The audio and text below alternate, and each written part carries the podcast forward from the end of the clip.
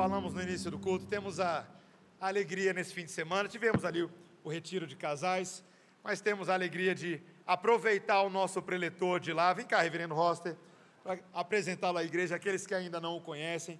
Reverendo Roster Guimarães, já conhecido de alguns irmãos da nossa igreja. Reverendo Roster é pastor, ministro da Igreja Presbiteriana do Brasil, atualmente pastor da Igreja Presbiteriana Unida de São Paulo há alguns anos já, mas antes de ter ido para lá, é mais conhecido como o roster do Guará 2.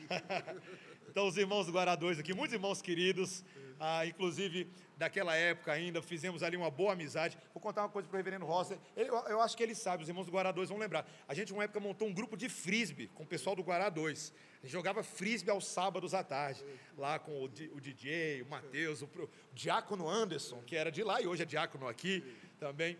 Então nós temos um carinho muito grande por essa igreja, por esses irmãos e pelo reverendo Roster também, que ao longo dos anos tem sido um amigo para nós, um irmão que me inspirou muito na minha caminhada pastoral, acabou sendo um dos pastores que Deus usou, falou assim, ó, cola nele, imita ele, vai atrás, Glória e se tornou um amigo, um mentor mesmo.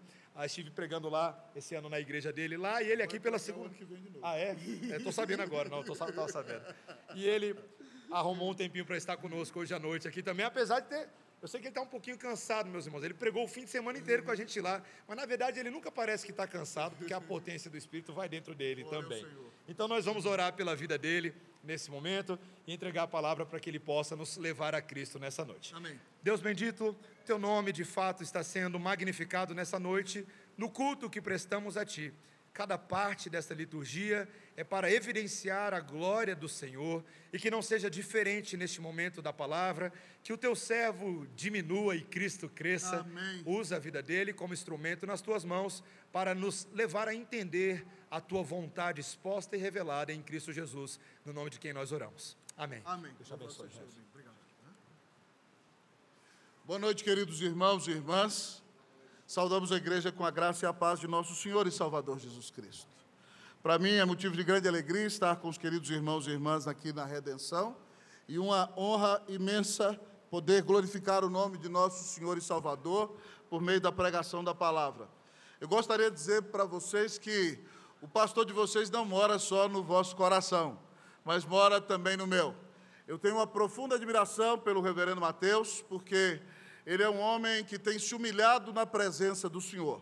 E é um homem que tem buscado a glória de Cristo Jesus em tudo aquilo que faz. Tem sido um pregador fiel em vosso púlpito, expondo as Escrituras todos os domingos, mas não é um pastor só de púlpito. Ele tem pastoreado o coração de vocês, e uma das grandes alegrias, queridos irmãos e irmãs, que nós tivemos neste fim de semana, para a glória do Senhor, é perceber que a, re, a redenção é uma igreja centrada no Evangelho de Cristo. Que o nome do Senhor continue sendo exaltado aqui. Intercedo pelo reverendo Mateus pastor amado do nosso coração. Ele e Débora nos receberam com tanto carinho, também os presbíteros da igreja e cada um dos irmãos. Foi um privilégio expor a palavra de Deus lá no retiro de Cantares 1 até Cantares, capítulo 5. E como o pastor Mateus disse, é uma grande alegria rever antigas ovelhas amadas do coração. Eu não convidei publicamente para não ser desleal com o pastor do Guará 2. Mas as informações andam, hein? E Deus os trouxe aqui. E o meu coração está transbordando de alegria também por vê-los nesta noite. Eu convido você a abrir comigo a santa palavra do Senhor, lá na primeira carta do apóstolo Paulo aos Tessalonicenses. Primeira carta do apóstolo Paulo aos Tessalonicenses. Lá no acampamento eu preguei perícopes bem extensas, mas hoje temos Santa Ceia e o Espírito do Senhor, por sua graça, trouxe ao meu coração um texto da palavra de Deus. Todo sermão deve ser expositivo, textual e temático. Expositivo porque ele expõe um texto das Escrituras. Textual porque ele está fundamentado naquele texto. Temático porque ele vai ter um tema.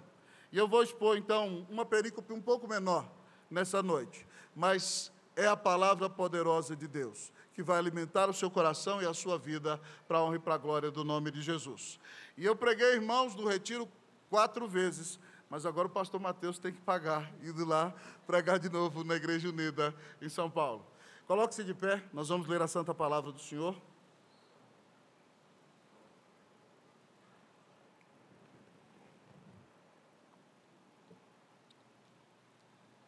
Vou colocar esse celular no modo avião e eu vou expor para vocês o versículo de número 5, irmãos.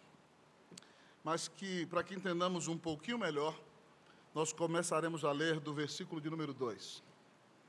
A partir do versículo de número 1. Um, eu lerei e todos vocês lerão comigo numa só voz o versículo 5. Assim diz a palavra do nosso Deus. Paulo, Silvano e Timóteo, à igreja dos Tessalonicenses em Deus Pai e no Senhor Jesus Cristo, graça e paz a vós outros. Damos sempre graças a Deus por todos vós, mencionando-vos em nossas orações e sem cessar recordando-nos diante do nosso Deus e Pai, da operosidade da vossa fé, da abnegação do vosso amor e da firmeza da vossa esperança em nosso Senhor Jesus Cristo. Reconhecendo, irmãos amados de Deus, a vossa eleição. Todos comigo. Porque o nosso evangelho não chegou até vós, tão somente em palavra, mas sobretudo em poder no Espírito Santo e em plena convicção, assim como sabeis ter sido nosso procedimento entre vós e por amor de vós. Oremos ao Senhor uma vez mais. Pai, dá glória ao teu nome sobre todas as coisas desta noite. Ó oh Deus, nós sabemos que o teu principal prazer é glorificar-te a ti mesmo e regozijar-se em ti mesmo por todos os séculos porque tu és o ser mais glorioso que existe, ó grande Deus. E que privilégio é saber, grande Deus, que tu te glorificas, Deus Pai, Filho e Espírito Santo, em exercer graça, misericórdia e, e em ter compaixão de nós. Tu te glorificas ao mandar o Redentor morrer na cruz e pagar os nossos pecados.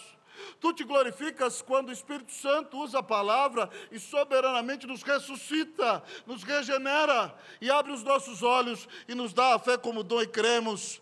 Tu te glorificas quando nos justificas, quando nos celas, quando nos adotas, quando nos unes espiritualmente a Cristo, quando nos reconcilias contigo a Deus, quando nos dás a bênção de sermos chamados filhos teus.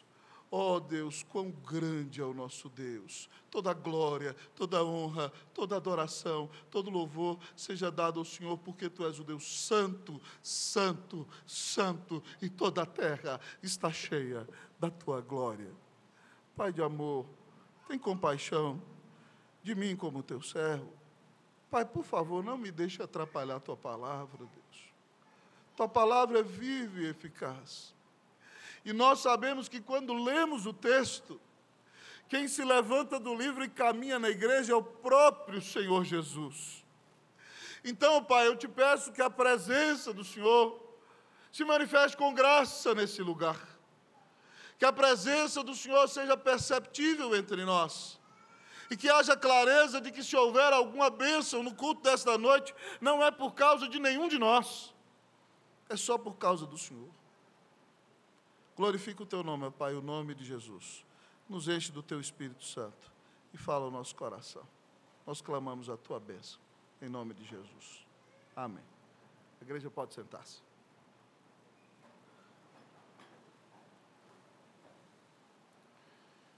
Santo povo de Deus, no ano de 2020, logo no início da pandemia, eu tive a oportunidade de ler um livro preciosíssimo do expositor bíblico inglês John Stott. O nome do livro é Nosso Silêncio Culpado. Naquele livro, queridos irmãos e irmãs, John Stott elenca quatro razões pelas quais a igreja não evangeliza. Em primeiro lugar, ele diz que a igreja não evangeliza porque ela não conhece os propósitos da evangelização que são a glória de Deus e a obediência à ordem que o Senhor nos deu de evangelizar. Mas, em segundo lugar, ele disse que a igreja não evangeliza porque ela não conhece as suas prioridades missionárias. E ele diz que essas prioridades missionárias são, em primeiro lugar, a adoração a Deus, porque nós fomos criados para regozijarmos-nos dele, glorificarmos ao Senhor, deleitarmos-nos dele todos os dias. Mas a segunda prioridade é a obra missionária. Depois de exaltar e viver para a glória de Deus, nós somos chamados a pregar o Evangelho a toda criatura, aqui, ali e além. Mas em terceiro lugar, John Stott diz naquele livro que a igreja não evangeliza porque ela não conhece o conteúdo do evangelho. E ele elencou só três aspectos, eu elencaria quatro. Mas ele disse que a igreja não conhece a gravidade, a maldade, a ofensividade, a podridão do pecado. Mas a igreja também não conhece a morte expiatória de Cristo Jesus e o poder que ela tem para salvar todos os eleitos. E a igreja também, ao não entender o conteúdo da evangelização, não conclama pecadores ao arrependimento e à fé em Cristo Jesus.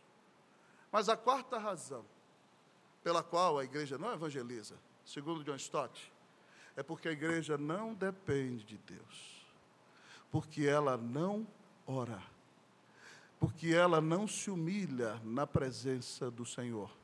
Vosso pastor está expondo o livro de Atos para a vossa igreja.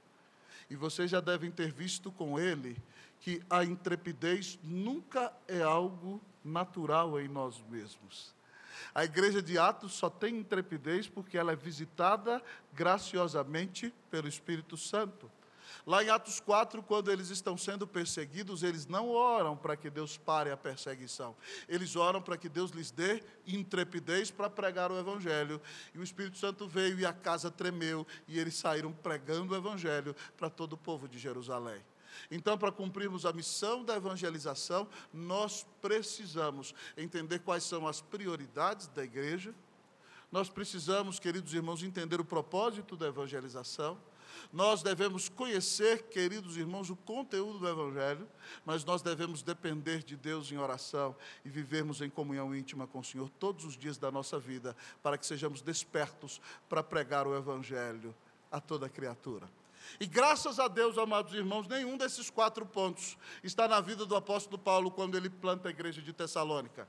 Paulo planta a igreja de Tessalônica em sua segunda viagem missionária, depois de uma terrível perseguição na cidade de Filipos na qual Deus usa para converter Lídia e sua família, Deus o usa para libertar uma jovem endemoniada, por causa disso ele e Silas são açoitados, à noite oram, queridos, dentro da prisão, e então o Senhor recebe o louvor deles como aroma suave, por causa da mediação de Cristo, e há um terremoto, a prisão se abre, o carcereiro vai se matar para não ser assassinado pelos romanos, quando ele toma a espada, Paulo grita, não te faças nenhum mal, eis que todos aqui estamos, e aquele homem entra trêmulo dizendo: O que eu posso fazer para ser salvo? E a palavra de Deus disse que Paulo falou: Crê no Senhor Jesus, será salvo, tu e toda a tua casa. Ele creu, querido amigo e irmão, lavou os vergões dos discípulos, fez um banquete no meio da madrugada e foi feito um cultaço na casa dele, que era contíguo à prisão, e naquele dia toda a sua família foi batizada por batismo de aspersão, inclusive as crianças foram batizadas. Paulo era presbiteriano. Opa, anacronismo. Mas, queridos irmãos e irmãs, ele saiu dali, passou por Anfípolis e Apolônia e chegou a Tessalônica. Como de costume, ele prega na sinagoga, mostrando no Antigo Testamento que o Senhor Jesus é o Cristo. E com grande eloquência ele consegue impactar os judeus. E os judeus ficam tão impactados que o convidam para pregar no Shabá seguinte. E aquela notícia, irmãos, Deus já converteu alguns daquele primeiro dia. Aquela notícia corre por toda a cidade. E no dia em que Paulo vai pregar no próximo Shabá, a congregação está lotada. E os judeus ficam perplexos, porque não vieram somente judeus, vieram gentios. E agora os líderes da sinagoga que estão ali há anos morrem de inveja de Paulo. E enquanto Paulo está pregando o sermão, eles contradizem a mensagem no meio do sermão. E a situação se torna complexa e Paulo sai dali separa os discípulos e vai para uma casa, queridos irmãos, e passa mais um fim de semana ali. Mas a perseguição foi tal que em três fins de semana Paulo prega e tem que fugir daquela cidade. Mas Deus mandou um grande avivamento naquela igreja, irmãos. Centenas de pessoas foram convertidas ali. Paulo é obrigado a sair correndo, prega em Bereia, os judeus de Tessalônica o perseguem ali. Ele vai para Atenas, onde dá o maior exemplo de evangelização contextualizada da história da igreja, e depois vai para Corinto. E quando chega em Corinto, ele escreve essa carta e manda para eles. E qual não é a nossa surpresa, irmãos? Em pensar em uma igreja que tem poucos meses, pouquíssimos meses, nasceu em três fins de semana, num avivamento. E aquela igreja é caracterizada por uma profunda maturidade espiritual. O apóstolo, depois de dizer que ele, Silas, Silvano é Silas em latim, é, Timóteo, escreve à igreja dos Tessalonicenses de Deus Pai, nosso Senhor Jesus Cristo, saudando-lhes com a graça e a paz do Senhor, Paulo agradece. Agradece por todos eles e diz que ora por eles todos os dias em suas orações, sem cessar. E quando Paulo agradece, olha, uma igreja jovem, de poucos meses, Paulo diz que recorda diante de Deus da operosidade da fé deles. A fé deles já começou a dar fruto naquele momento, eles já se tornaram evangelistas logo depois da conversão. Paulo se lembra da abnegação do amor deles, como eles cuidaram dele mesmo no meio de perseguição e dificuldade. Mas ele se lembra, santos irmãos e irmãs, da firmeza, da esperança deles em nosso Senhor Jesus Cristo. Ah, eles começaram debaixo de grande perseguição. Mas mesmo assim aquela igreja ficou firme Paulo deixou um dos discípulos da equipe missionária ali. E é impressionante que em poucos meses a notícia do avivamento de Tessalônica já corria pelo mundo inteiro. Nasceu ali uma igreja saudável, por ação do Espírito Santo, por meio da pregação fiel do Evangelho.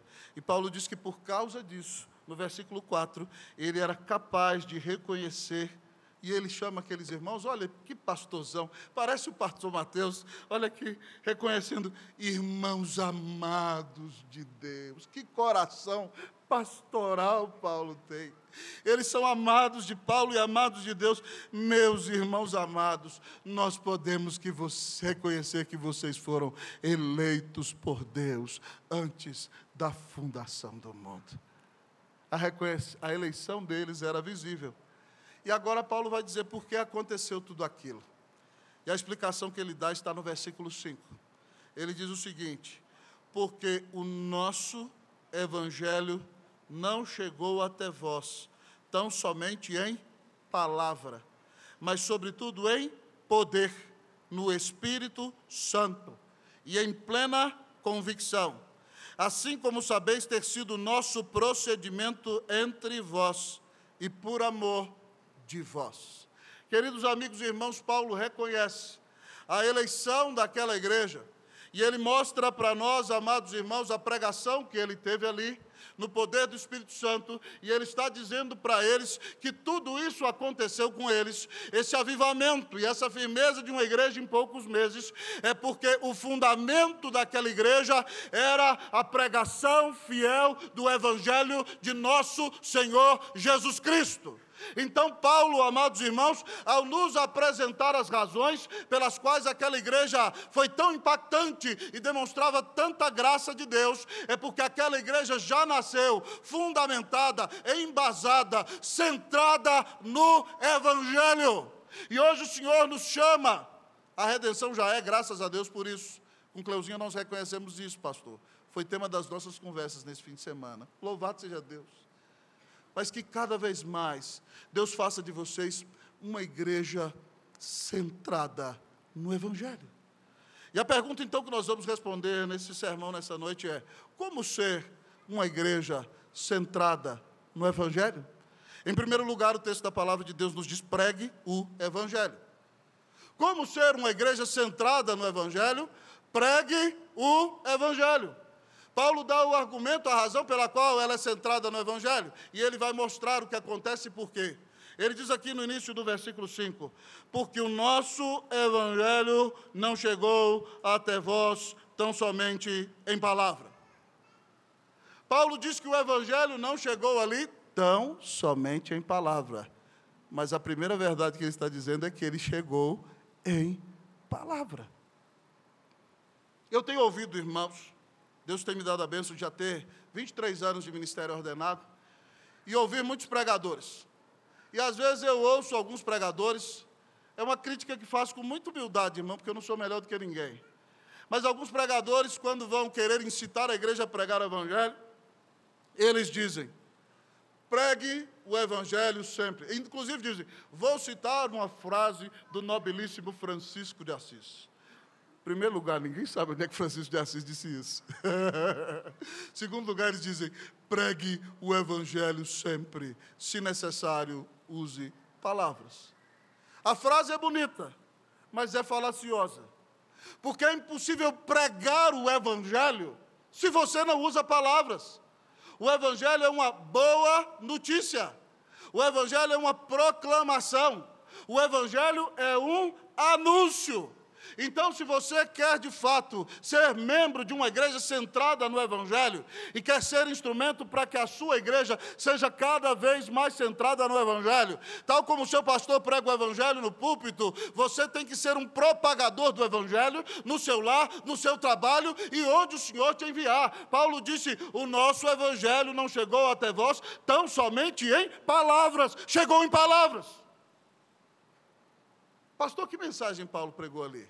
Paulo, usando o Antigo Testamento, pregou, amados irmãos, que Deus, em primeiro lugar, é o Deus santo, criador, justo, glorioso, bondoso, infinito, eterno, imutável em seu ser, sabedoria, justiça, poder, bondade, graça, verdade, fidelidade, amor.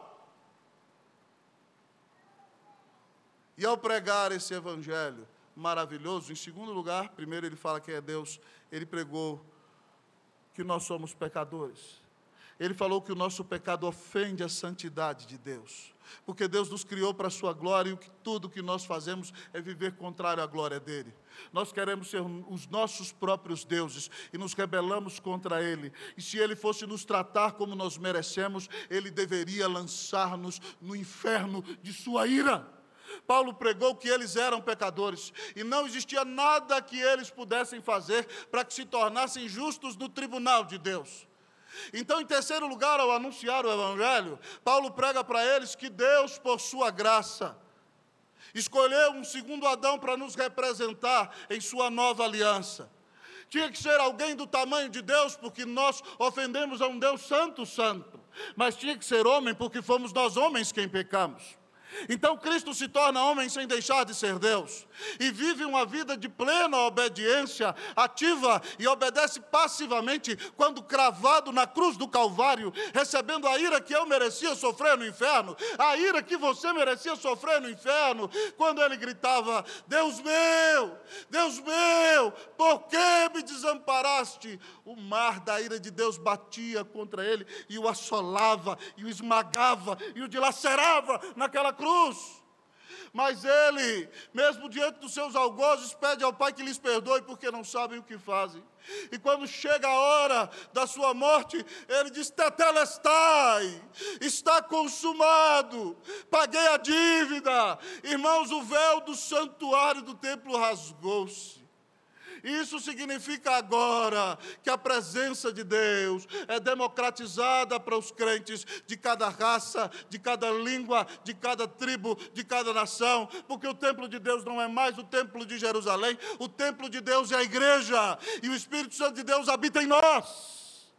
E todo aquele que crê que Jesus Cristo é o único mediador entre Deus e os homens será salvo. E por isso, em quarto lugar, Paulo conclamava aquele povo ao arrependimento e à fé em Jesus Cristo como único mediador entre Deus e os homens. Paulo os desafiava a que crescem em Jesus como seu único Senhor e Salvador. Como ele disse de si mesmo, eu sou o caminho, a verdade e a e a vida. Ninguém vem ao Pai senão por mim. Paulo pregou com clareza o evangelho àquele povo, amados irmãos e irmãs. E por isso, então, aquele povo que ouviu uma mensagem fiel foi convertido soberanamente pelo Senhor. Se nós queremos, irmãos e irmãs, pregar o Evangelho, é necessário que nós usemos palavras. Como ser uma igreja centrada no Evangelho? Use palavras. Nós explicamos quatro pontos para você pregar aqui. Fale quem Deus é, fale quem o homem é, fale quem é Cristo que ele fez e conclame o pecador ao arrependimento. Mas talvez você pode conversar com alguém desde uma perspectiva mais intelectual, com alguém que se interessa mais pela criação. Então você apresenta a, o primeiro ponto da nossa cosmovisão bíblica, embasada na, na história da redenção, no qual você diz que Deus é o criador de todas as coisas quanto existem. E por causa da queda do ser humano, a criação foi afetada. E ela está debaixo da ira de Deus, gemendo, porque ela deixou de ter a sua beleza perfeita e ela espera o dia da redenção dos filhos de Deus. E você então diz a essa pessoa que Deus mandou o seu filho para redimir o pecado de todo o seu povo, mas para restaurar todas as coisas. e que no dia final Jesus Cristo virá em glória e restaurará toda a criação. E você verá a glória de Deus de novo. Talvez como a imaginação de C.S. Lewis diz, com árvores correndo, cantando e conversando com você. Não está na Bíblia tão claro isso não, mas é uma imaginação brilhante, queridos irmãos e irmãs. Pode ser que seja uma linguagem metafórica, mas você deve, querido amigo e irmão, pregar o Evangelho. Minhas ovelhas do Guará, ex-ovelhas do Guará, conhecem a história que eu vou contar, mas é uma história maravilhosa. Século XIX. Um grupo de pastores americanos vai para a Inglaterra ouvir os melhores pregadores do mundo. Domingo de manhã eles vão para Center Chapel ouvir o pregador metodista Joseph Parker. E quando Joseph Parker termina de pregar, aquele grupo de pastores americanos começa a dizer: Uau, que grande orador, que grande pregador é o doutor Joseph Parker. Vocês viram como ele levanta as suas mãos e gesticula bem enquanto prega? Vocês viram que às vezes ele fala muito rápido, mas de repente ele lança a mão da pausa. E nos deixa todos despertos. E algumas vezes ele usa muito bem os graves mas também usa os agudos. E quando ele prega, ele olha dentro dos nossos olhos e parece que o seu olhar vai atravessar o nosso coração. Que grande pregador é o doutor Joseph Parker. À noite, eles foram na igreja batista da rua Novo Parque, cujo pastor era um batista calvinista, o jovem pregador Carlos Spurgeon. E eles ouvem Spurgeon pregar Spurgeon prega, irmão, sobre a santidade, sobre a glória, sobre a grandeza, sobre a infinitude, sobre a majestade, sobre o nosso grande Deus. Mas prega sobre a maldade, sobre a podridão, sobre a feiura do nosso pecado e como, como merecemos a ira do Senhor. Mas em terceiro lugar, ele prega que Deus mandou o Redentor com amor para morrer na cruz e pagar os pecados dos seus eleitos. E esse Redentor ressuscitou e está vivo. E em último lugar, ele conclama aquelas ovelhas a se arrependerem de seus pecados e crerem que Jesus Cristo é o Filho de Deus, e se elas assim crerem, elas vão ser reconciliadas com Deus o Pai, elas ouvirão Deus batendo martelo no seu tribunal e dizendo: Eu te declaro justo pela fé no meu Filho Jesus Cristo, elas serão adotadas de papel passado como filhas de Deus, serão seladas, carimbadas pelo Espírito Santo e se tornarão habitação do Senhor. E Spurgeon conclama a multidão a crer em Cristo Jesus Jesus ia vir a ele. E quando termina o culto, aqueles pastores estão em lágrimas, irmãos, depois de ouvir o Evangelho. E eles dizem: Oh, que grande, que maravilhoso, que glorioso, que incomparável Salvador é Jesus Cristo. Oh, que grande, que maravilhoso, que glorioso, que incomparável. Salvador é Jesus Cristo. Meus irmãos, o que as pessoas saem dizendo depois que têm contato conosco? Nós não estamos atrás de tapinha nas costas quando pregamos na igreja. Nós queremos levá-los a conhecer a Cristo, porque Ele é o nosso grande redentor e nunca ninguém nos amou como Ele, que deu sua vida na cruz para pagar os nossos pecados. Como ser uma igreja centrada no Evangelho? Em primeiro lugar, use palavras, abra a tua boca e pregue o Evangelho. Você tem pregado o Evangelho para alguém? Você tem pregado para os seus colegas de trabalho? Os seus familiares que não têm Cristo já ouviram que Jesus é o único mediador entre Deus e os homens? As pessoas que andam com você já ouviram o evangelho da sua boca? Essa emissão precípua, inarredável, inexpugnável, inalterável, inconfundível de todo crente, querido amigo e irmão. É missão sua, dar testemunho do Evangelho, pregá-la a toda criatura. Que nessa noite, depois desse sermão, você pare de se envergonhar de Jesus e faça o compromisso de anunciar a todos o grande Salvador que te amou e deu a vida na cruz para pagar os teus pecados. Amém, amém e amém.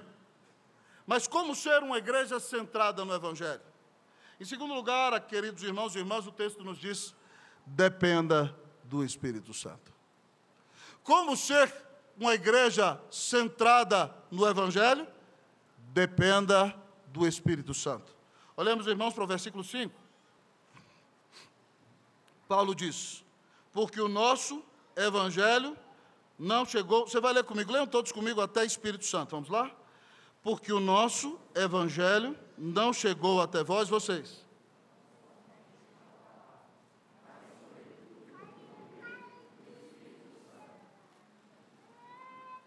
O nosso evangelho não chegou até vós tão somente em palavra, mas sobretudo em poder.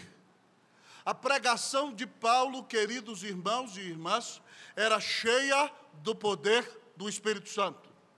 Quando Paulo pregava, você percebia que ele não pregava no seu poder.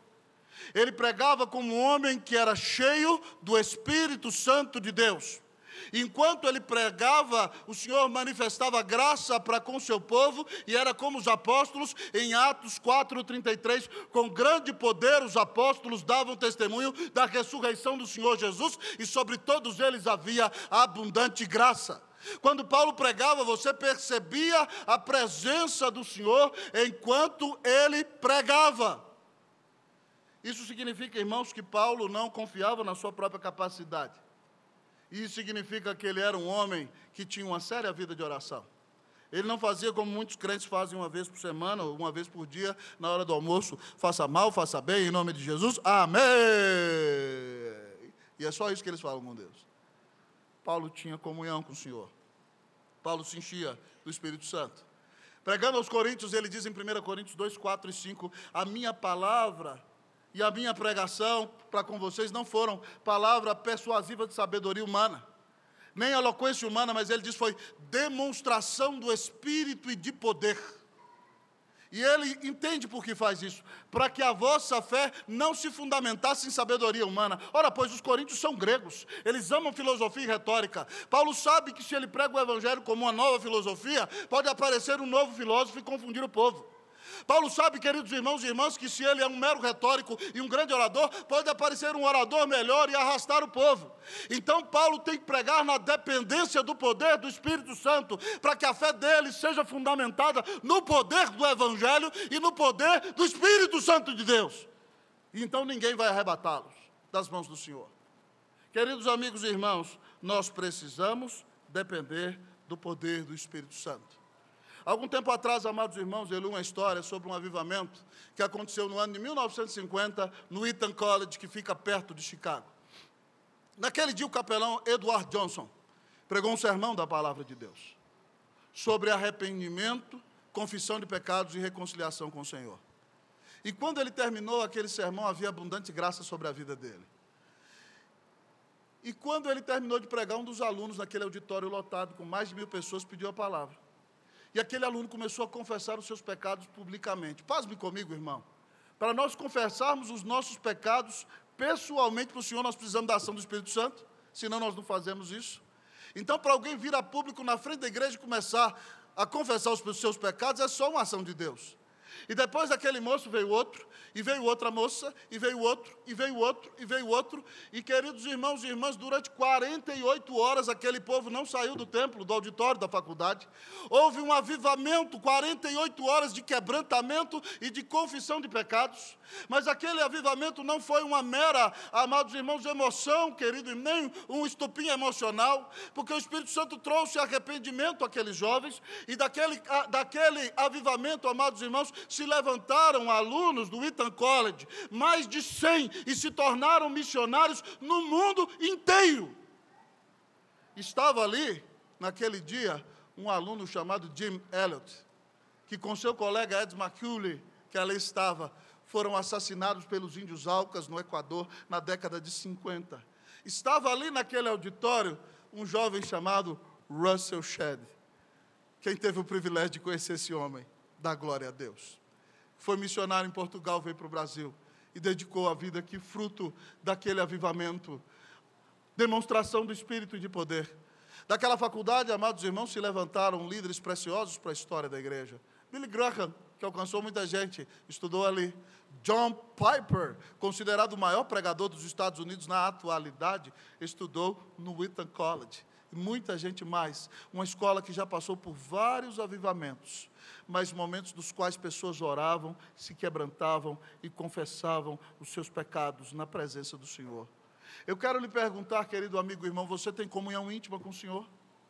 Você poderia me dizer que por causa do fruto do Espírito na sua vida, que você é um homem cheio do Espírito Santo?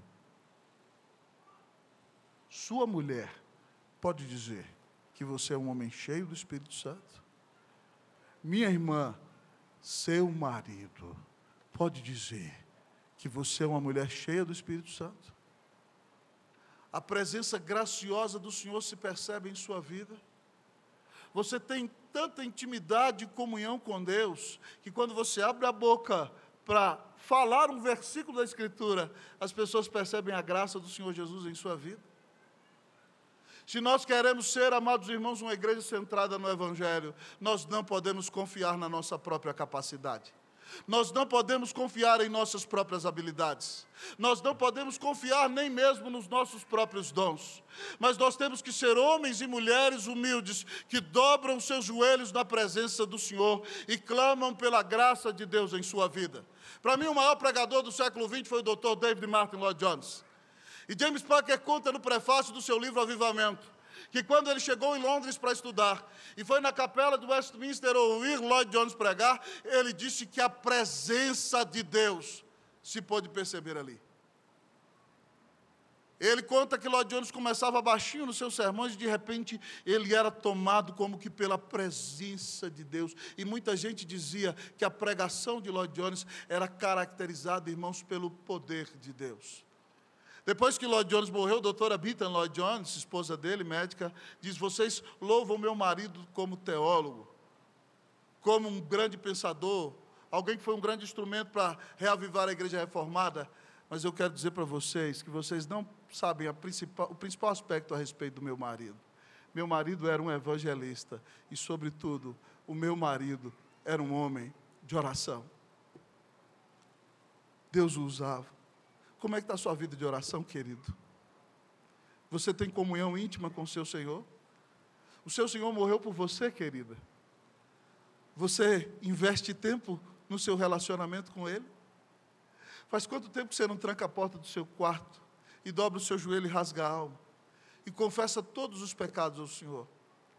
E glorifica o nome do Senhor e pede o seu auxílio e diz: Senhor, sem o Senhor, como diz o nosso hino, eu não me atrevo a dar jamais um passo sem teu amparo, Cristo meu Senhor. Jesus é a videira, irmãos, nós os ramos. Quem tiver ligado nele, esse dá muito fruto. Ele disse: Sem mim nada podeis fazer. Que Deus faça de nós crentes reformados, firmados na doutrina, mas homens e mulheres cheios do poder do Espírito Santo de Deus, para que Ele nos use para alcançar os eleitos e para que o nome do Senhor seja glorificado em nossa vida, sobre tudo e sobre todos. Que Deus restaure a sua vida de oração. Que você volte a orar com a sua esposa. Mas não é brincar de orar, é derramar o coração na presença do Senhor e buscar a face do Senhor, dependendo do poder do Espírito Santo. E você verá o Senhor se glorificando em sua vida, para a honra e para a glória do nome de Jesus. Como ser uma igreja centrada no Evangelho? Primeiro lugar, pregue o Evangelho. Segundo lugar, dependa do Espírito Santo. Eu disse que ia pregar mais rápido, Mateus, desculpa. Como ser uma igreja centrada no Evangelho? Em terceiro lugar, o nosso texto nos diz: pregue com convicção. Como ser uma igreja centrada no Evangelho? Pregue com convicção. O Evangelho foi que gerou frutos exponenciais e maravilhosos na igreja de Tessalônica. Paulo diz: Porque o nosso Evangelho não chegou até vós tão somente em palavra, mas sobretudo em poder no Espírito Santo e em plena convicção. Paulo não tinha dúvida nenhuma, amados irmãos, de que Jesus era o Cristo. Ele foi um fariseu zeloso, perseguidor da igreja, votou pela morte de cristãos, mas a glória do Senhor brilhou diante dele, e ele foi salvo por Jesus, e a sua vida não era mais a mesma. Então, ele não duvidava em nenhum momento da palavra de Deus e do Evangelho de Cristo. Se você quer ser alguém que é instrumento para anunciar o Evangelho. Se você quer ver em sua vida restaurada a paixão evangelística, você tem que estar firmado na doutrina do Evangelho e firmado nas doutrinas da palavra de Deus. Pregue com convicção. Quando nós pregamos o Evangelho, irmãos, nós não devemos pedir desculpas. Nós não devemos pedir desculpas, sabe por quê? Porque o Evangelho vai ofender quem você vai pregar para ele. Porque o homem é pecador e não gosta de ouvir que é pecador, mas ele precisa ouvir. Ele tem que ouvir a lei, como diziam os reformadores, para que a lei exponha a sua maldade. E depois de anunciar a lei para ele, para mostrar para ele que ele está perdido, então você anuncia o Evangelho. E você não duvida. Você não tem medo de levar pedrada. Você não tem medo de ser colocado na cadeia. Você não tem medo de que façam cara feia para você. Porque você tem plena convicção de que o Evangelho é o maior tesouro que você tem. Você tem plena convicção que a maior bênção que você tem em sua vida é a salvação. Você tem plena convicção de que nunca, ninguém jamais vai arrebatar você das mãos de Jesus. Então, Paulo prega em plena convicção. A, a palavra no grego aqui, amados irmãos, ela significa, amados irmãos, certeza absoluta, certeza inabalável. Paulo, querido amigo irmão, não tem dúvida. Ele tem certeza plena. Ele pode dizer no fórum da praça pública, querido amigo irmão, que Jesus Cristo é o seu Senhor e Salvador. Louvado seja Deus. Quando você pregar o Evangelho para as pessoas, não peça, peça desculpas. Às vezes os crentes pedem desculpas ou ficam tão cheios de não me toque, porque eles acham que tem obrigação de converter as pessoas. Você não tem obrigação de converter ninguém, você só tem que contar a notícia. Quem converte é o Espírito Santo. Então não fica, ah, pastor, e se ninguém se converter? Problema você não foi chamado para converter. Eu tinha um professor, reverendo Canelis, falei dele no acampamento. Ele dizia, filho, não, não, não, não, nós não somos do, do, do departamento de admissão. Quem escolhe o eleito é Deus. Nós somos do departamento de, de, de, de divulgação. Você não é do departamento de admissão. Quem converte é Deus. Você só foi chamado para contar a história. Mas, por favor, não peça desculpas por pregar. Pregue como quem crê.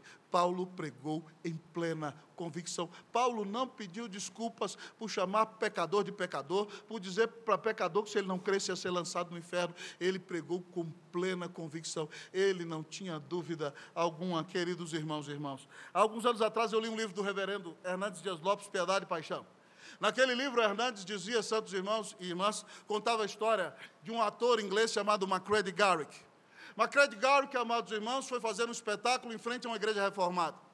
E no domingo, no espetáculo, o espetáculo dele estava lotado e a igreja vazia. Isso aconteceu um, dois, três, quatro domingos e o pastor ficou indignado. Então o pastor chegou para ele e falou assim: Macready, por que, que você prega mentira e todo mundo vai te escutar? E por que, que eu prego a verdade e ninguém me escuta? Ele falou: simples, reverendo. Porque eu prego a mentira como se ela fosse verdade.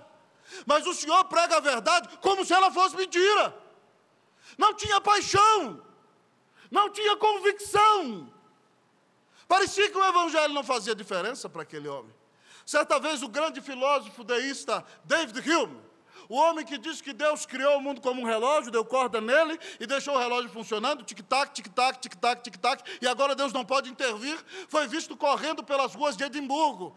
E ele era gordinho, assim, mais gordinho do que eu. Perguntaram para ele, doutor Rio, onde o senhor vai correndo desse jeito? Ele disse, vou ouvir o doutor George Whitfield pregar, o reverendo George Whitfield pregar.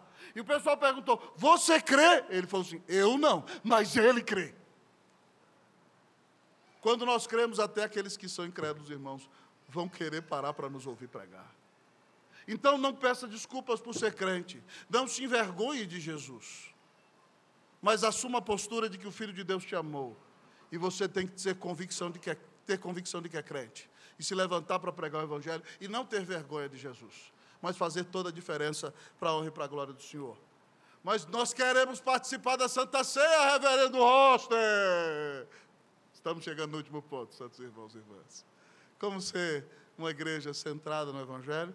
Em primeiro lugar, o texto diz: pregue o Evangelho. Em segundo lugar, o texto diz: dependa do Espírito. Em terceiro lugar, o texto diz: pregue com convicção. Mas, em último lugar, como ser uma igreja centrada no Evangelho, Paulo nos ensina: viva com dignidade. Vou contar um segredo para vocês. Viva com dignidade.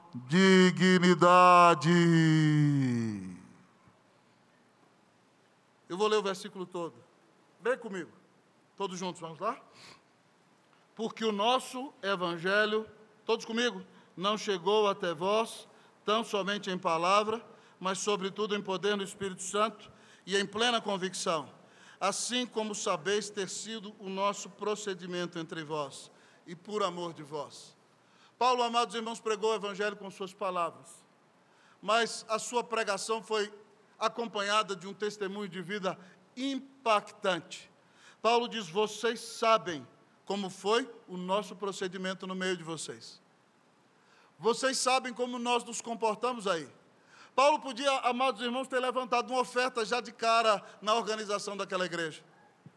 Mas Paulo, amados irmãos, foi tão preocupado com aquela igreja que já nascia perseguida, que ele pregou em Tessalônica com as ofertas que ele recebeu de Filipos. Em Filipenses, ele diz que por duas vezes os filipenses mandaram oferta para ele em Tessalônica.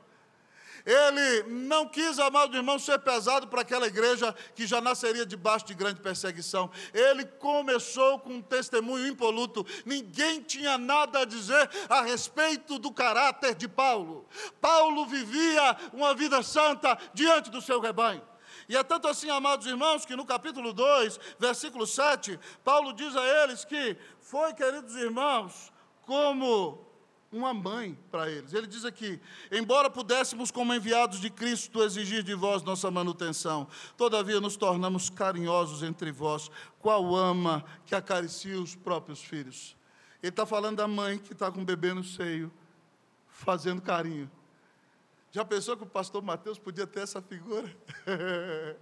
Alguém que faz carinho, graças a Deus tinha acabado a água. Alguém que faz carinho nas ovelhas. Paulo era carinhoso, mas ele diz mais. Além de ser como uma mãe que acaricia os filhos, ele diz que foi como pai. Versículos 11 e 12 do capítulo 2, ele diz: E sabeis ainda que de maneira como pai a seus filhos, a cada um de vós exortamos, consolamos e admoestamos para viverdes do modo digno de Deus que vos chama para seu reino e glória. Paulo pode chamá-los como pai, dizendo: Meus filhos, Vivam uma vida santa. Vocês foram redimidos por Jesus. Não flertem com o pecado. Não deem ouvido ao diabo. Eu estou falando com vocês como um pai no Evangelho. E ele podia falar porque ele tinha toda a autoridade. Porque ele vivia uma vida santa. Uma vida digna na presença daquele povo. Ah, queridos amigos e irmãos, há algum tempo atrás eu evangelizei alguém que é muito caro ao meu coração.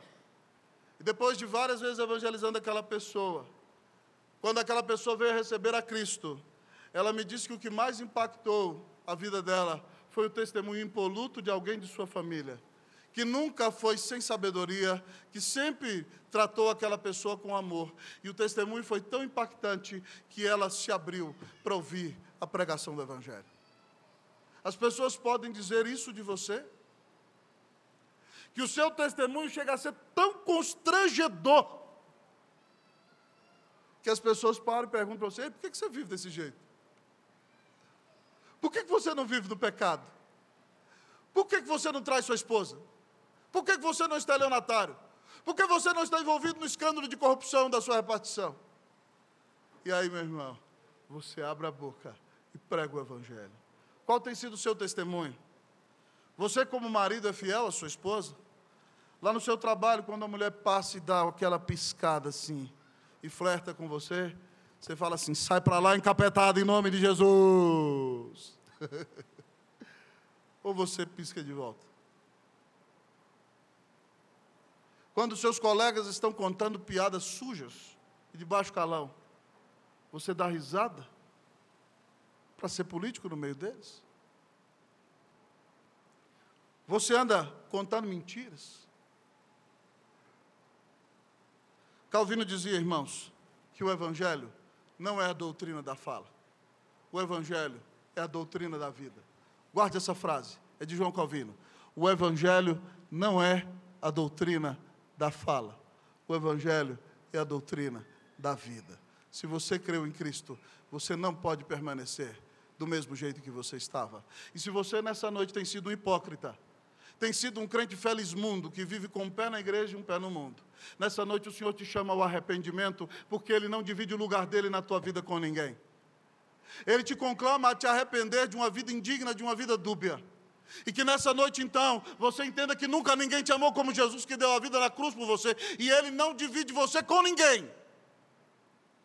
Então, que o Espírito Santo opere arrependimento no seu coração, que você confesse os seus pecados, já se para se preparar para a mesa do Senhor, e que você saia daqui para viver uma vida que glorifica a Deus e exalta o nome de Cristo Jesus. Você é um crente centrado no Evangelho? Você deseja que a sua igreja seja cada vez mais centrada no Evangelho? Pregue o Evangelho. Dependa do Espírito. Pregue com convicção. Viva com dignidade.